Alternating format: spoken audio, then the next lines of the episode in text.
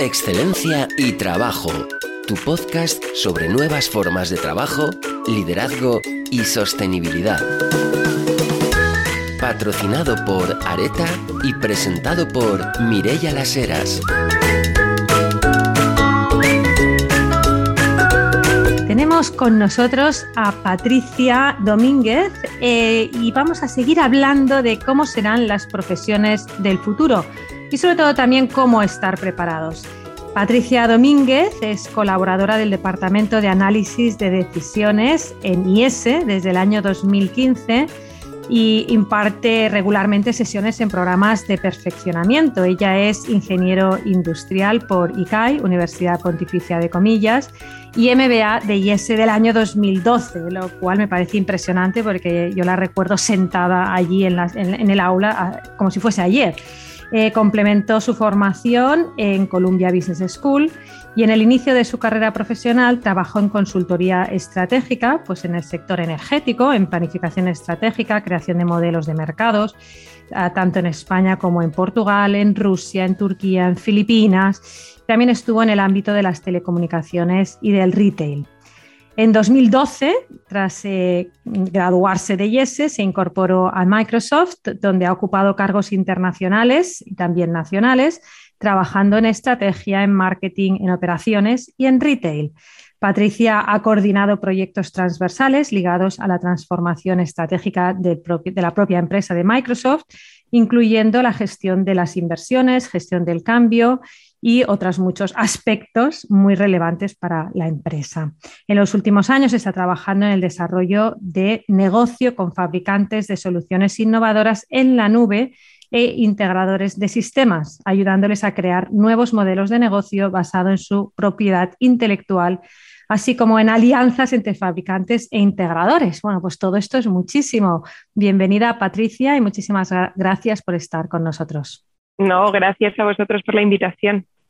Oye, Patricia, yo ahora al buscarte en LinkedIn me encuentro que tienes una tarjeta de lo más apasionante en LinkedIn, porque dices que trabajas en innovación, en estrategia, desarrollo de negocio, transformación digital, cloud, data, inteligencia artificial y también analítica. ¿Nos dices un poquito qué significa todo esto y, cómo es posible hacer tantas cosas que aunque te graduaste hace dos días, muchas de ellas ni siquiera las viste en la carrera, pero tampoco después en el MBA? O sea, ¿qué significa todo esto y cómo te has preparado? Bueno, la verdad es que eh, el sector en el que trabajo es una maravilla. ¿no? Eh, yo cada día sigo aprendiendo y probablemente dentro de nada eh, vuelva a cambiar todo eso. Eh, yo llevo 10 años trabajando en Microsoft y muchos de esos años han sido ayudando a los partners a desarrollar negocios sobre nuestra tecnología. De hecho, bueno, particularmente ayudándoles a crear valor para nuestros clientes apalancándose en, nuestras capacidades de analítica de datos y de inteligencia artificial.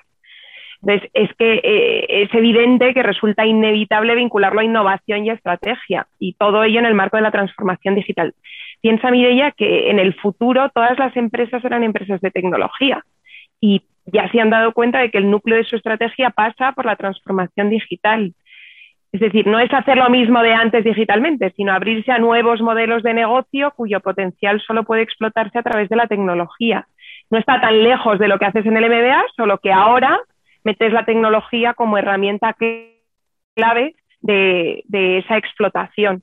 Y, de hecho, bueno, es que existen clientes cuyo modelo de negocio se ha transformado completamente gracias a la tecnología. realmente, bueno, es que es un mundo que evoluciona muy, muy rápido y, desde luego no te aburre.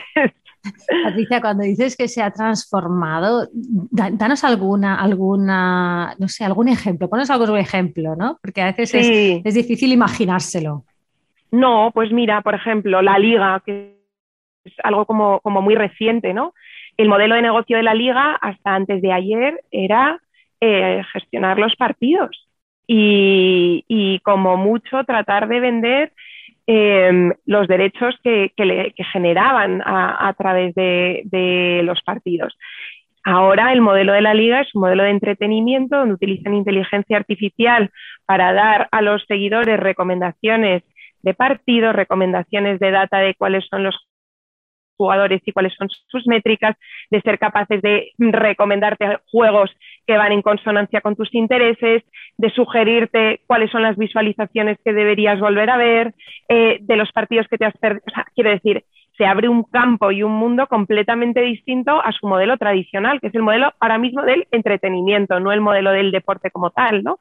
O, o, sea, quiero decir, esta es una de las, de las que tenemos, pero modelos, por ejemplo, de retail, donde ahora lo que hacen no es la venta pura, sino el motor de recomendación para tu experiencia vital y, te recomiendan seguros, te recomiendan em, experiencias porque lo saben todos sobre ti, porque saben lo que te gusta, lo que no te gusta, la edad que tienes, qué edad tienen tus hijos, a qué colegio van, eh, cuál es la publicidad que te encanta, cuáles son las series que estás consumiendo.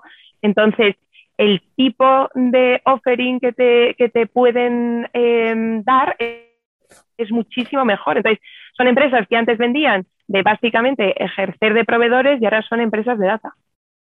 Madre mía, o sea, que saben realmente más de nosotros que nosotros mismos. Esto me plantea un tema eh, que está muy en la boca de todos y que a todos nos preocupa, pero tampoco creo que hagamos mucho al respecto, ¿no? Como otras cosas, pero es el tema de nuestra libertad, ¿no? O sea, de, decir, oye, realmente me estarán manipulando y, ahí tú como experta cuando estás, eh, cuando estás trabajando con empresas, ¿dónde está la línea entre lo que es hacerte una recomendación y casi, casi, ¿no? Como, como forzarte o como quitarte la libertad. ¿Eso me debería preocupar como usuaria o no tanto? Wow, em, es un tema apasionante. O sea, al final em, la inteligencia artificial se puede utilizar para bien y para mal. Y, hay un, punto muy importante en, todo esto, que es el uso ético de, esta inteligencia artificial. Y hay una serie de principios que deben de regir este tipo de comportamiento y que te tienen que preocupar como usuario, pero también le tiene que preocupar al proveedor. Es decir, tú tienes que ser responsable y entender qué disponibilidad haces de tus datos para las empresas, también el tipo de información que consumes. Evidentemente, cuanto más consumas de lo que te recomiendas, más polarizado vas a estar. Y, por supuesto, eh, bueno, pues trabajar con eh, empresas en las que confíes. O sea, al final la confianza eh, tiene que ser absolutamente clave.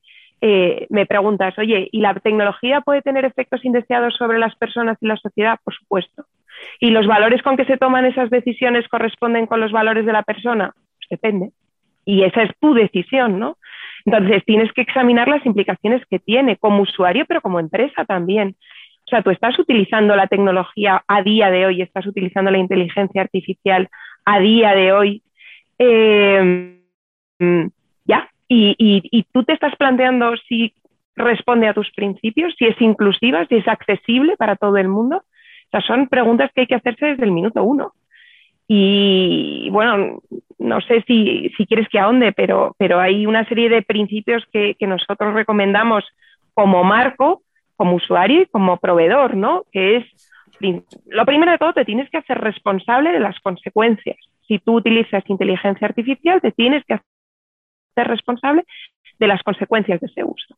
Segundo, tiene que ser inclusiva. Tercero, tiene que ser fiable. Es decir, si tú coges un, un coche ¿no? y, lo, programas para que sea autónomo y se presenta una situación para la que pues, tú no lo has programado, tiene que responder de forma segura esta nueva situación, tanto prevista como imprevista. Cuarto, tiene que ser imparcial y esto es muy importante, no puede discriminar. Muchas veces tú entrenas los modelos en función de, datasets que son modelos que ya tienen un sesgo y, ser capaz de anticiparte a esto, porque al final la realidad en la que vivimos es global y, tienes que evitar esa discriminación.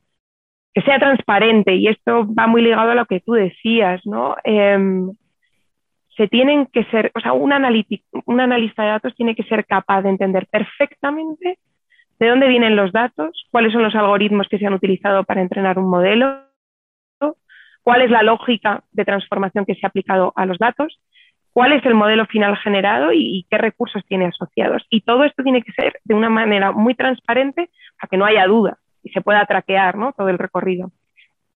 Y por último, sea privado y seguro, que tus datos estén resguardados y estén protegidos y nadie pueda acceder a ellos. Entonces, eh, estos principios que son esenciales para crear inteligencia artificial eh, son esenciales también para ti como usuario. Tienes que ser capaz de exigirlos. Y lo primero que tienes que hacer es conocerlos para poder exigirlos. En Areta aportamos soluciones integrales de equipamiento de espacios a estudios de arquitectura, interioristas y diseñadores de interiores, para que puedan estar al día en diseño, innovación, tecnología y sostenibilidad para sus proyectos. En Areta hacemos fácil vuestro trabajo, siendo vuestro único interlocutor. Oye, Patricia, esto, bueno, primero te tengo que decir que me ha dado mucha paz, ¿no? Que, nos digas todos estos principios, además así de corrido, porque claramente los tienes muy integrados y ya se ve que debe ser algo, ¿no? Pues que en el, que en el ámbito en el que te, que te mueves, ¿no? Pues realmente lo tenéis muy claro. Pero esto me lleva a pensar ¿no? que quizás eh, las humanidades van a ser más importantes o van a ser igual de importantes en el futuro que lo han sido hasta ahora, en el sentido de que muchas veces pensamos, ostras, ¿no? Pues o realmente eres ah, una persona que te dedicas al análisis de datos, a, hacer algoritmos, a, realmente desarrollar ¿no? pues nuevos programas o estás un poquito fuera del mercado y, quizás sí que eso va a ser importante comprenderlo y ser capaz, pero también van a ser importantes las humanidades en el futuro y esas personas que nos puedan dar todas estas guías, ¿no? Absolutamente, bueno, es que es esencial. De hecho, eh, te sorprendería ver la demanda que existen de estas profesiones a día de hoy ya. Eh, yo hace poco estuve en un colegio, bueno, en mi colegio dando una charla a, niñas que tenían interés en hacer carreras tecnológicas y este era un consejo que yo les daba. No se puede abandonar y además es que es imprescindible entender cómo la, antropología o la filosofía eh, nos permiten contextualizar estos avances tecnológicos. Tienen que ser estar al servicio del ser humano y no al revés. Eh, y es, esencial, vamos. De hecho, ya te digo, hay una, una demanda altísima para todo esto. Madre mía.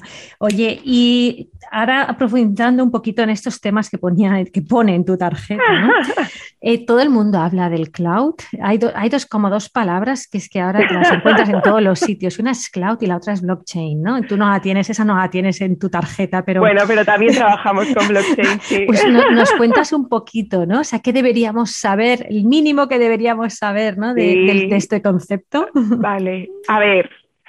Bueno, vamos a ver Mira, Mireya, esto es muy sencillo. Lo voy a intentar explicar muy fácil. Antes las empresas tenían servidores en su casa, en sus infraestructuras, ¿verdad? Y estas, eh, estos servidores pues les daban servicios de computación, de almacenamiento, aquello que ellas eh, necesitaban. ¿Qué problemas tenían? para empezar, escalabilidad. imagínate que, que eres un retailer y tienes muchísima estacionalidad en tu negocio. ¿Qué pasa? Que tienes que dimensionar tu capacidad de computación para Black Friday o para Navidades, que es cuando tienes un pico enorme y luego el resto del año eh, no es tanto. Pues es una pena, ¿no? Que tengas que hacer una inversión tan grande simplemente para atender estos picos. O problemas de seguridad. No, necesariamente tienes que ser un experto ni en ciberseguridad ni en seguridad física. Que, realmente, eh, bueno, pues atenta a lo mejor contra la privacidad de los datos de tus clientes o bueno, problemas de, obsolescencia, mm, se te quedan obsoletos los servidores, que haces otra vez tener que invertir. Entonces, todos estos problemas hacían que hubiera una necesidad muy clara de, en vez de tener estos servidores en tu casa, contratar esto como un servicio. Entonces, hay empresas como Microsoft, que es donde yo trabajo, pero hay muchas otras que son especialistas en montar unos servidores gigantes, que además ellos son especialistas en seguridad y que lo que hacen es ofrecer esa capacidad de almacenamiento y de computación como un servicio. En términos financieros, ¿por qué resulta también interesante? Pues porque los servidores de tu casa van directamente contra tu cuenta de resultados. Si tú pasas a tenerlo como un servicio, básicamente cambias de CAPEX a OPEX, lo cual es también muy interesante. Yo siempre explico esto, por si no queda claro, como las eléctricas, ¿no? Imagínate que tú quieres tener acceso a la luz. ¿Qué es más interesante? ¿Montarte tu central eh, nuclear en casa o tu central térmica? O tu ciclo de combinado o decirle, oiga, ustedes que son empresas energéticas y se les da mejor esto que a mí, eh, monten estas centrales grandes y me dan a mí la electricidad como servicio. Y yo básicamente pago por el uso que haga, ¿no? Pues este es un poco el, cambio de paradigma y el cloud no es más que eso, el pasar de tener esta infraestructura en tu casa a contratarla como, como servicio. ¿Qué más me preguntabas? Me hablabas de blockchain, ¿no? De, exactamente. Eh, em, bueno, pues el blockchain, básicamente, siempre digo que de estas tecnologías lo que hay que saber es el para qué, ¿no? Entonces, ¿qué te permite el blockchain? El blockchain te da una garantía de trazabilidad. Entonces, imagínate, tenemos un caso de uso muy, muy eh, de un partner mío en, Baleares, que fíjate, para, para un hotel Em, en economía circular, ¿para qué utiliza el blockchain? Pues dice, oiga, usted los residuos que produce del hotel se los vamos a dar a los agricultores de la zona y los van a convertir en compost. Y, ese compost va a abonar nuestros terrenos. Y entonces vamos a producir em, hortalizas en estos terrenos de Palma de Mallorca. Y se los vamos a volver a vender a los hoteles como materia prima. Y de esta manera vamos a asegurarnos de que existe una economía apalancada en ese consumo y en esos residuos orgánicos que se están virtiendo por parte de los hoteles. ¿Cómo me aseguro de que mm, esto es trazable y esto me Pues a través de blockchain. O, por ejemplo, este mismo partner, a través de blockchain, dice, oye, yo necesito garantizar em, ciertas em, como se dice, mediciones, ¿no? Ciertas métricas de temperatura y presión en mis eh, en, los camiones de leche. Y además quiero asegurar que esta leche viene de granjas orgánicas españolas y en concreto de la región de Asturias. Bueno, pues a través de blockchain son capaces de garantizar que tú tienes ese sello de calidad de que ha llegado, se ha recolectado, en, bueno, se ha, recogido la leche en estas granjas y además ha llegado en las condiciones óptimas de temperatura y presión hasta em, los lugares donde se envasa y de ahí otra vez al, al, frontal, ¿no? Pues para eso sirve el blockchain muchas veces, ¿no? muchas veces tenemos esa mente de las criptomonedas y, realmente son usos de, la parte de analítica y de, cómo aprovecho todos esos datos y les doy trazabilidad. O sea que realmente lo que estamos es con nuevos usos de tecnologías que se han ido desarrollando a lo largo del tiempo, lo cual me lleva a la siguiente pregunta, Patricia, porque claro, tú estudiaste ingeniería industrial, eh, en aquel momento pues estudiarías una serie de tecnologías que han ido avanzando con el tiempo y que, que han transformado ¿no? pues industrias y sectores. ¿Cómo se prepara uno para realmente lo que no existe, porque yo pienso, ¿no? Yo ahora tengo sobrinos entre 10 y 18 años, cuando entren en el mercado laboral eh, van a estar en, profesiones que a día de hoy ah, no existen todavía, ¿no? ¿Cómo se prepara uno para eso? Bueno, tus sobrinos y tú, ¿eh, Mireya? O sea, ¿También? Eh, claro, o sea, bueno, vamos a, a cortar el elefante en trocitos, pero empezando por tus sobrinos, o sea, yo no tengo ni idea y no tengo una bola de cristal, eh, pero es, bueno, o sea, es evidente ¿no? que, el mundo está cambiando y que las profesiones de hoy pues, probablemente hayan evolucionado eh, a futuro. Yo si tuviera que darle un consejo a tus sobrinos sobre cómo prepararse, lo primero que pensaría es cómo maximizar su empleabilidad.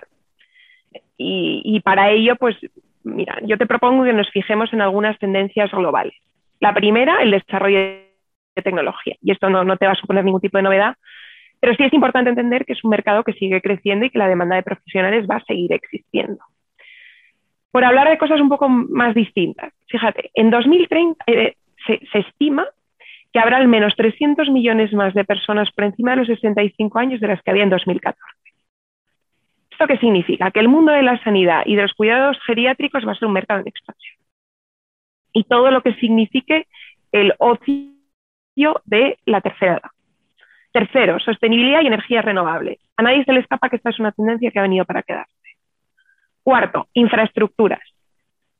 Según McKinsey, estamos hablando entre 80 y 200 millones de nuevos empleos en un sector en el que históricamente no se ha invertido tanto como se debería, con lo cual ingenieros, arquitectos, electricistas, carpinteros, o sea, cualquier persona relacionada con la construcción va a tener muchísima potencia. Entonces, estas son algunas tendencias. Si tú empiezas a sacar observas que las personas que tengan ciertas capacidades van a tener mayor empleabilidad. ¿Cuáles son? Pues, eh, hemos dicho, dentro del sector de la salud, dentro de la construcción, científicos de datos, analistas, profesionales de IT, pero también ejecutivos con capacidad de tomas de decisiones, porque al final esto es muy difícil de automatizar, ¿no? educadores y profesores, especialmente en economías con poblaciones jóvenes, y luego, por supuesto, eh, creativos, artistas y todo aquel que genere entretenimiento, porque esto es, va al alza y es muy, muy difícil efectivamente automatizar toda esta parte. Tú miras, oye, muy bien, esto está el contexto, pero ¿cómo me preparo, no? Entonces, lo primero, capacidad de adaptación sí o sí, se ha vuelto mucho más importante que las capacidades técnicas y aquí pues, supongo que hablaremos más adelante, pero es asegurarte de que no dejas de aprender nunca y, la manera es ponerse objetivos concretos desde competencias hasta certificaciones, incluso en campos diferentes al, al tuyo más tradicional, ¿no? Segundo, tener una base técnica y, no se trata de que todos aprendamos a programar, sino entender la tecnología, qué puede hacer esa sensibilidad ¿no? de cómo la tecnología impacta nuestro día a día y, y al mismo tiempo, pues lo que hablábamos antes, es importante formarse en áreas humanistas, como la antropología o la filosofía, que de algún modo nos ayuden a, tener este contexto muy claro y, poner, pues lo que decía antes, eh, la tecnología al servicio del ser humano y no al revés. Y, luego, bueno, pues yo creo que también ser consciente de que no trabajaremos en lo mismo dentro de 10 años y que, y que hay que, esta adaptabilidad de la que hablamos, pues tiene que ayudarnos a acostumbrarnos a tener una relación no tanto laboral, sino de colaboración con las organizaciones con las que trabajamos.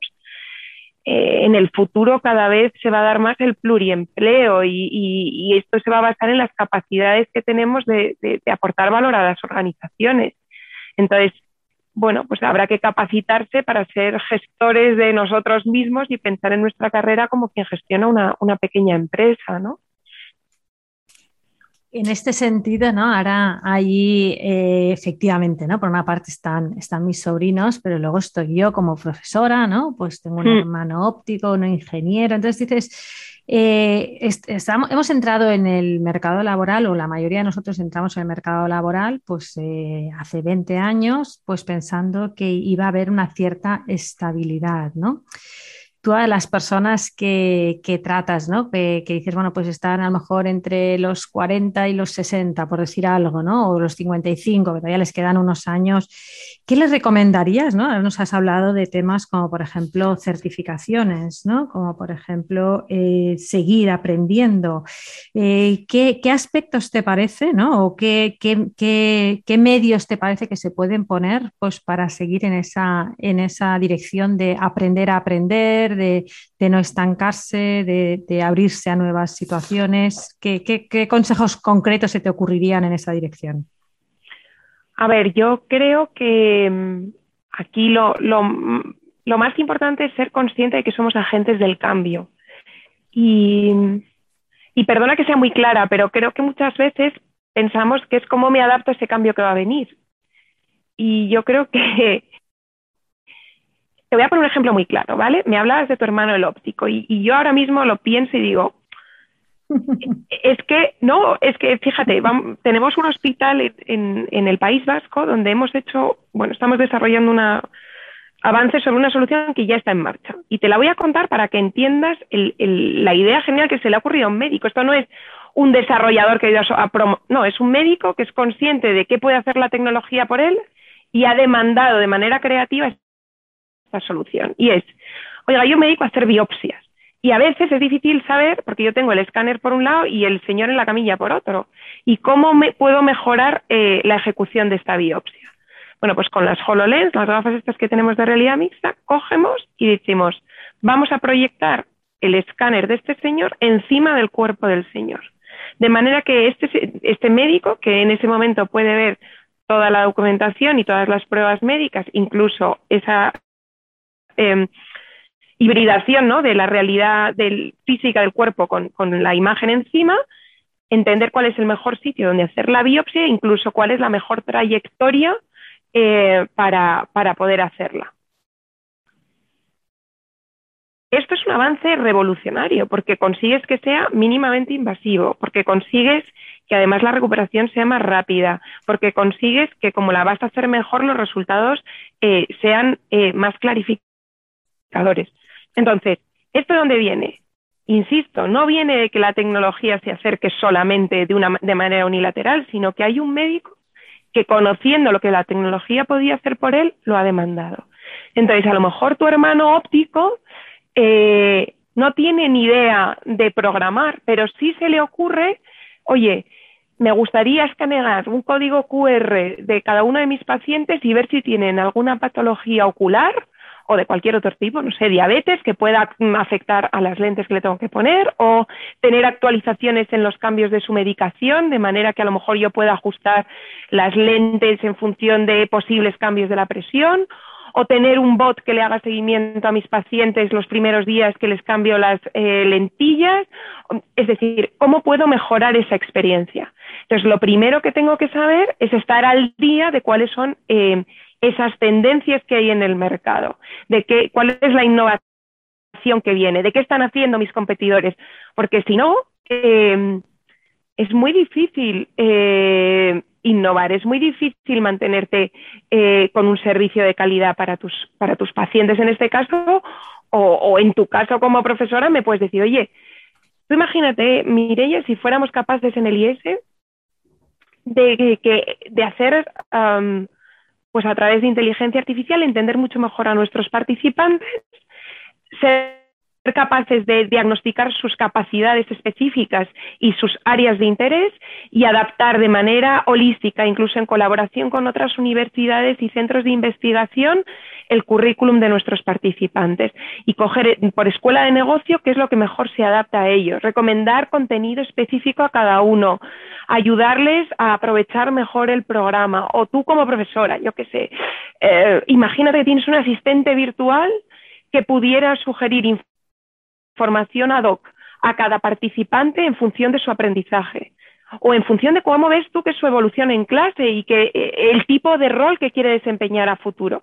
Pues si tú no, no sabes que la tecnología puede hacer esto por ti, es muy difícil que hagas uso de ello. Es muy bonito porque realmente de lo que nos estás hablando, Patricia, al final es de que caen las fronteras, ¿no? Pues entre distintas disciplinas y al revés, se crean muchísimas más alianzas. Volvemos un poquito, un poquito, ¿no? Pues a ese hombre sabio, ¿no? Pues quizás más bien de, de, la antigüedad. Renacentista, sí. Exactamente, ¿no? Donde realmente pues no eres ni ingeniero, ni, ni, pintor, ni científico, sino que realmente, aunque tienes una, un área en la que destacas más, consigues, ¿no? Pues integrar todas ellas y, esto, pues, eh, a ver, eh, es factible, pues por lo que tú decías, porque no se trata de conocer ¿no? y de ser capaces de desarrollar todas ellas, sino realmente de colaborar y de entrar en diálogo, ¿no? Que quizás hemos vivido en un mundo pues muy de silos y en los que íbamos por un carril y vamos más bien por una vía más que por un, por un lugar donde pudiésemos navegar, ¿no? Entonces, en mm. este sentido, eh, mm, Patricia, hace un ratito nos has hablado de, ese, de, ese, de esa importancia de las humanidades esa importancia eh, de realmente poner la, ciencia y la técnica al servicio de la persona. Y, yo te he estado siguiendo un poquito, ¿no? porque ahora en las redes todo es trazable, y de repente me encuentro que durante la pandemia se te ocurre hacer una app, una aplicación para personas mayores, pues para que esa soledad que estaban sintiendo eh, durante el tiempo del confinamiento, pues quizás quedase un poquito eh, paliada, pues a través de poder encontrar, ¿no? Pues eh, personas mm. con las que tener esos diálogos, quizás también sobre temas más espirituales y sobre temas más mm. que les tocaban a ellos, ¿no? Pues en, su vida. cuéntanos un poquito cómo se te ocurre esto, ¿no? Cómo se te ocurre unir estas dos, esta, realidad, ¿no? Pues más tecnológica lógica con esta necesidad que había surgido a, raíz de la pandemia. Sí. Bueno, la realidad es que vimos muchísima gente sufriendo. A mí personalmente la pandemia me afectó mucho porque ver tanto dolor em, me afectó especialmente. Y, enseguida, pues, un poco el qué puedo hacer, ¿no? Y dónde, dónde puedo ayudar. O, me estaban llegando muchas eh, peticiones, pues, de si de cómo acompañar espiritualmente a personas que estaban pasándolo realmente mal. Primero, inicialmente, pues eso, personas que, se estaban enfrentando a la muerte y, que querían recibir ese acompañamiento eh, al final de su vida, pero luego también, evidentemente, eh, pues todo tipo de gente sufriente, personas cuyos familiares habían fallecido, médicos exhaustos, ancianos en soledad, como decías, personas en aislamiento, eh, bueno, personas mayores. La realidad es que, pues mucha gente con una necesidad común que, que era recibir acompañamiento espiritual. Y además, luego, por otro lado, pues eh, personas que, que no tenían a lo mejor un conocimiento tecnológico fuerte, que esto también, claro, fue, fue difícil porque muchas personas mayores desafortunadamente no se manejan bien con la tecnología. Entonces, la idea era cómo gestionar eh, de una manera sencilla y a través del teléfono eh, esta conexión, que al final lo único que hicimos fue ejercer de conector. Y verdaderamente, pues como decías, no es, evidente cómo la tecnología permite acercar a las personas en este caso, ¿no? En ese sentido, Patricia, hay cierto miedo, ¿no? Pues eh, que, la tecnología justo nos deshumanice. Y, este me parece que es un ejemplo bastante paradigmático de, cómo, de cómo tú lo utilizaste en el sentido opuesto, ¿no? Eh, ¿Se te ocurre eh, de cara a futuro, ¿no? Pues otro, otros, otros ámbitos en los que realmente se pueda utilizar la tecnología para humanizar nuestra sociedad y no para distanciarla? Uy, qué debate más interesante. Eh, esto nos daría para otro podcast. Eh, a ver, yo creo que hay dos líneas, ¿no? Una es la directa y otra es la indirecta. a ver, la vía directa yo creo que se ve muy bien, por ejemplo, en el caso de la discapacidad. La tecnología es un vehículo maravilloso para la integración. sabes que yo trabajo con, bueno, me hago voluntariado con personas con discapacidad y, y las personas con discapacidad visual o auditiva eh, alucinas el bien que le hace la tecnología, porque pueden participar de experiencias que hasta ahora para ellos no eran posibles. Y no sé si conoces, mira, este año que es, año jacobeo, no sé si, conoces la iniciativa de Camino de Santiago para Todos de la Fundación 11, eh, que básicamente hace posible que personas con discapacidad visual puedan recorrer el Camino de Santiago de manera autónoma gracias a un guiado auditivo en tres dimensiones. Entonces van recorriendo este camino y les va indicando por, dónde caminar. ¿no? Eh, esto hasta sin tecnología sería imposible. O, por ejemplo, una app desarrollada por, por Equadex que básicamente genera representación visual del lenguaje para personas con, trastornos del espectro autista. O, por ejemplo, eh, los drones con asistencia primaria. En casos de difícil acceso, en situaciones de emergencia, se puede enviar un dron y luego se recibe asistencia de cómo utilizar las herramientas que vienen con ese dron. O sea que al final, de manera directa, la tecnología tiene usos eh, que permiten ayudar a las personas. ¿Qué significa humanizar? Pues a mí ese es el debate que te digo que, creo que no tendríamos eh, ahora mismo ancho de banda ¿no? para, para cubrir pero sí que indirectamente me gustaría hacer una pequeña cuña para abrir un poco, eh, ¿no? Eh, esa es una línea de pensamiento. Y es que la tecnología nos ayuda a ser más eficientes. Y todas las eficiencias que ganas en tu día a día gracias a la tecnología te permiten tener más tiempo libre, por ejemplo, o te le permiten a una madre teletrabajar de, y recibir a sus niños en casa cuando vuelven del colegio. Y eso también son maneras en las que la tecnología humaniza la sociedad. ¿no? Entonces, no perdamos eh, de vista que hacer mejor lo que hacemos, hacerlo de manera eficiente, cumplir la misión que cada uno tiene en lo profesional, también nos libera para, para humanizar el, el, resto del día. ¿no? Bueno, Patricia, además ahora te voy a coger como aliada, porque ya sabes que todo lo que eh, sea, ¿no? Hablar de flexibilidad, de, de, poder, ¿no? Pues facilitar que las personas liberemos tiempo para dedicarlo a aquello que nos es más eh, pues, bueno, pues más íntimo ¿no? y más importante a nosotros mismos, que suele ser la familia ¿no? y aquellas personas a las que queremos, pues ya sabes que para mí es un tema apasionante al que, al que me dedico en cuerpo y alma, con lo cual efectivamente ¿no? esa es una de las grandes áreas de, de oportunidad que se nos presentan y que la tecnología pues no es que sea una aliada, sino que realmente pues es la que lo va a hacer factible, ¿no? Pues, Totalmente. Obviamente junto con que luego las personas queramos hacer ese, buen uso. Eh, Patricia, ya para acabar, porque no, quiero seguir abusando de tu tiempo, que, que, ha sido muy generoso, pero sí me gustaría que nos hicieras un pequeño, un pequeño, una pequeña lista de un to-do list, ¿no? O sea, oye, yo quiero seguir siendo empleable Em, y a veces necesito que sea como algo, yo me apunto, yo soy muy de post-it, de to-dos, ¿no? ¿Qué, tengo que hacer? Dame, danos a, mí y a la audiencia, por favor, pues un pequeño to-do pues de cosas que podemos hacer, que sean factibles, ¿no? Corre una triatlón, hombre, así como de principio no me siento capaz, ¿no? Dime, algo. Total, total. Bueno, a ver, eh, muy práctico todo, ¿eh? Sí, sí, sí. Mireya, sí.